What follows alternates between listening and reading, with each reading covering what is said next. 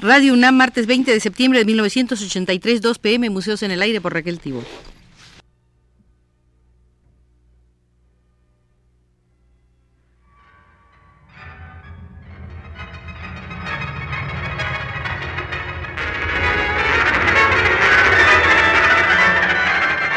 Museos en el Aire.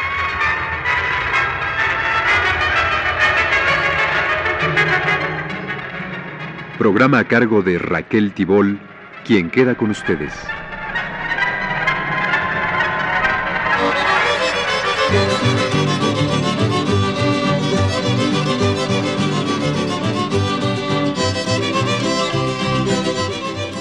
Por cumplirse en estos días el décimo aniversario de la muerte de Pablo Neruda, he considerado que algunos querrán visitar el Museo Pablo Neruda. Museo enormemente rico, como lo tienen todos los que han vivido plenamente su propia personalidad entre los demás. Acerquémonos a la vitrina de sus viajes, aquellos viajes cuyo relato reunió en 1955 para la editorial Nascimento. Uno de esos andares fue por las costas del mundo. He comenzado, decía, a vivir en tantos sitios y en tantas horas diferentes de nuestra época que no sé por dónde empezar si por lo grande o lo pequeño, lo de adentro o lo de afuera, si por la chaqueta o por el corazón. Todo va fundido dentro de uno, fuera de uno, las vidas y los nacimientos, haciendo un círculo de hojas, de lágrimas, de fuego, de conocimiento, de recuerdos. Y la vida de un hombre es como la existencia de un día. El polvo tiembla al paso de la luz central, la vegetación acumula su misterioso alimento hecho de atmósfera y de profundidad. Pasan cantos de niños, de borrachos, de enterradores, suenan las cocinas del mundo, transportan los heridos por el mar, por interminables trenes, las máquinas de escribir, las prensas, los motores, van hundiéndose en un crepúsculo de donde el día va desapareciendo, como un pequeño ciclista en un largo camino, y no queda sino la noche permanente, las infinitas estrellas, la soledad inmensa. Por largo tiempo me acompañaron, decía Neruda, solitarios nombres de regiones desconocidas y lejanas, en donde tuve una casa, unos libros, tal vez una mujer. Esos hombres nunca interesaron a nadie, su ortografía misma era desconocida y difícil, y para mí eran puntos secretos de mi pensamiento, de los que a nadie pude hablar, de los que a nadie pude callar, con una palabra o silencio que los hubiera abarcado. ¿Qué hubiera significado para nadie un mes, mil días, muchas semanas mías, muchas estaciones, en el golfo de Martabán, vagando por las orillas del río Irrawaddy, en cuya boca está Ragún, mirando la crecida sucia y turbulenta del río Salwín, o una tarde, un día, una noche, en el remoto Sandokan, o un día de lluvia en tren, en una tercera clase a través de Tailandia, en la selva, o una mañana de frío en el estrecho de Magallanes, tiritando enfermo y sin trabajo, mirando al borde del agua el hocico de un impreciso buey marino con grandes bigotes de escarcha. Dos cuerpos frente a frente. Dos cuerpos frente a frente. Son a veces dos piedras. Todo eso ha sido privadamente mío, decía Neruda, sin nostalgia, sin desgracia, sin felicidad. Ha sido mi lote, mi reserva, mi hacienda solitaria. Hoy, por muchas de esas regiones, marcha la guerra seguida de cuervos y chacales, de hormigas y de cangrejos.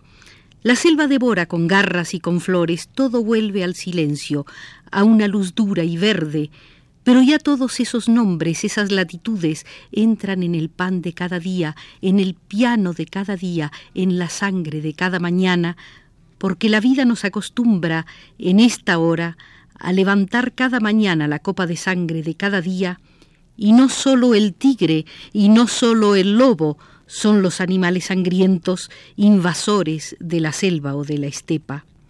Hace poco tiempo, escarbando por las playas del Golfo de California, buscando entre el agua, la arena y el lodo tal vez el argonauta, o las innumerables prototacas o el filonotus bicolor llamado chino caracol doble en su alrededor de tiza y de espinas en su interior rosado como un paladar, retiré sorprendido de entre la espuma una gigante estrella de mar, decía Neruda.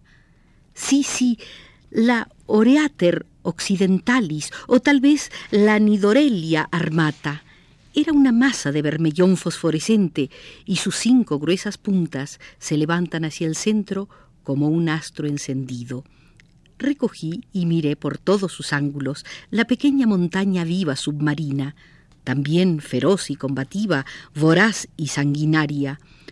Todo el océano interior llegaba a mis manos, la vida violenta y blanca de los arrecifes, la exploración nocturna del capitán Nemo, la visión y la aventura del norteamericano contemporáneo William Bibb.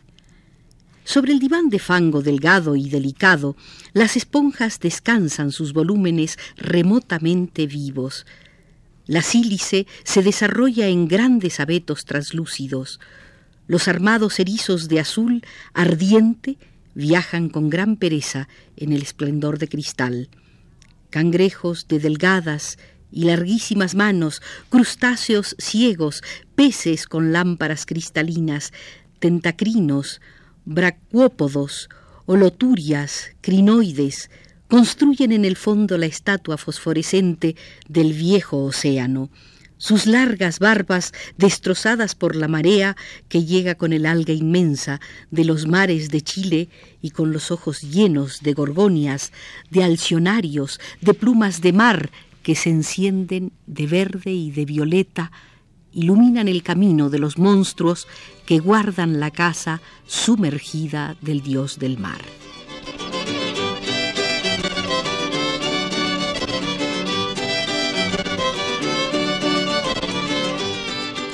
El fondo de las aguas cambia con la vida del tiempo.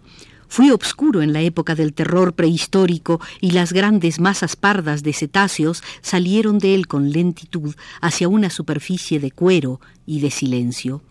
En la Edad de Oro, el poeta andaluz Pedro de Espinosa ilumina con un rayo de amaranto la latitud mojada y brilla su esplendor con todas las piedras preciosas recién salidas de América.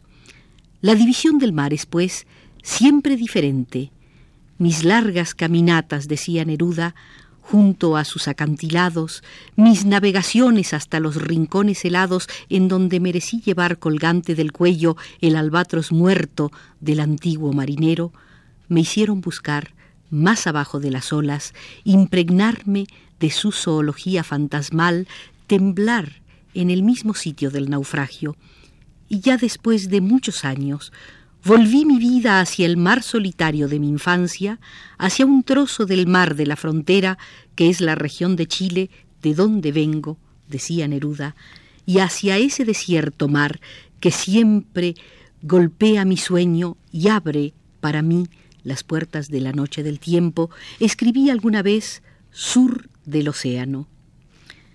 Casi en la época de Pedro Espinosa, el poeta andaluz que puso más esmalte, más zafiro y más pedrería bajo el agua que nadie hasta esta fecha vivió en la corte castellana un gran señor de la poesía y de la vida, un gran poeta asesinado, el correo mayor de su majestad, don Juan de Tarsis, conde de Villamediana. No podemos olvidar a los fantasmas, y cuando éstos, como Juan de Tarsis, cruzaron como un relámpago de amatista un minuto de la historia poética, dejando un fulgor de fósforo que atraviesa y rompe las páginas de los libros y los esparce en un pequeño vendaval oscuro, debemos recordar al fantasma. Es el enamorado de la reina, va todo vestido de brocado de color de plata cenicienta. Una rosa azul rodea el sitio de su espada. Para hacer más evidente su patética pasión, se ha llenado los hombros de monedas de reales. Mis amores son reales. La bella reina mira, ni un temblor de sus labios la delata. Si el rey no mira, hay muchos ojos que fotografían con las mismas miradas que tejieran las antiguas intrigas en los viejos libros. Un día, con su propia mano, el conde incendia los cortinajes del escenario en que se estrena la pequeña petit pieza en que la reina es estrella, y entre el humo y los gritos corre Villamediana con la reina en sus brazos. Pero Madrid observa. Lo demás lo cuenta don Luis de Góngora en una carta del 23 de agosto de 1622. Así pues, falleció asesinado hace algunos siglos el pendenciero Taur, coleccionista de joyas, de caballos, de cuadros, conde de Villa Mediana.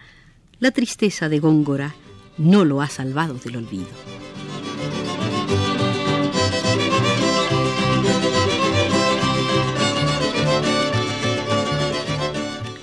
Por aquel mismo tiempo uno de los más grandes dramas de la libertad humana se desarrollaba en el mundo, la lucha de la Araucanía contra el imperio español en la región remota, despiadada, inclemente, que los conquistadores llamaron el reino de Chile. Chile, según parece, quiere decir país frío en una de las lenguas incaicas, y el primer europeo que llegó a mi patria, decía Neruda, llegó a ella por su parte helada y fue don Hernando de Magallanes. Solo a este gran titán, a este formidable capitán terrestre, podía reservarle el destino a aquella región capitánica. Hace algunos años, de vuelta de la India, a donde me llevó mi adolescencia, crucé con recogimiento aquellas regiones lunares en que la desolación planetaria destruye en uno toda posibilidad que no sea la angustia. Al lado de las aguas estrechas y profundas asoman pedazos negros y pelados de la corteza terrestre, trozos de cáscara de un viejo y abandonado planeta. A nuestro lado, los animales marinos de otras épocas asoman aún sobre el agua, riendo con dentadura tétrica. Los pinos antárticos, erizados de clavos, quedarán para siempre agachados por la tempestad. El arco iris se levanta sobre el firmamento tormentoso como la única inmensa flor, como la delirante bandera que une los desolados ventisqueros. Arauco no era el de la Araucana, antes de la llegada española. Arauco era multitud de tribus dispersas que ni entre sí se conocían, sin un Estado, sin una religión, sin una construcción artística pero su lucha formidable, el milagro de 300 años de batalla, se nos hace más transparente en estos últimos años de estrepitosa sangre, Mientras las oligarquías aztecas e incaicas daban la mano al invasor tras una breve lucha, mientras los conquistadores reemplazaban los vagos sentimientos de poesía y de terror que sacudían nuestra América, dominada por sacerdotes y aristócratas, y bajando la cruz, hacían del oro un nuevo círculo místico y mitológico, fundiendo en el metal dramático todas las ideas de una época palpitante y temible, nuestra patria, dijo Neruda, escribió una lección desordenada entonces, pero viviente hoy más que nunca. Arauco se hizo unidad ante el invasor. Los bárbaros individualistas dormidos bajo la sombra del canelo silvestre, guiados por el tambor o por el fuego, Olvidaron sus proyectos de dioses, mataron sus primeros traidores, terminaron todas sus estúpidas disputas por una mujer o por una flecha, y reunidos en un primer frente nacional frente a un invasor, sostuvieron victoriosos una campaña de sangre que duró trescientos años y que ha sido llevada a la historia y a la poesía por el maravilloso caballero, por el grandioso poeta, por el hidalgo don Alonso de Ercilla.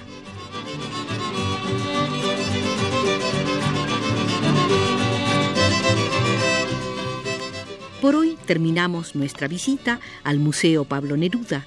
Es indispensable que regresemos para volver a conmemorar con su palabra el décimo aniversario de su muerte. Ahora, cuando Arauco se vuelve a unir en un frente nacional frente al dictador.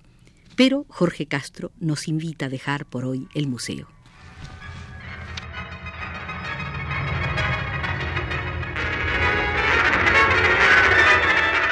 Este fue Museos en el Aire.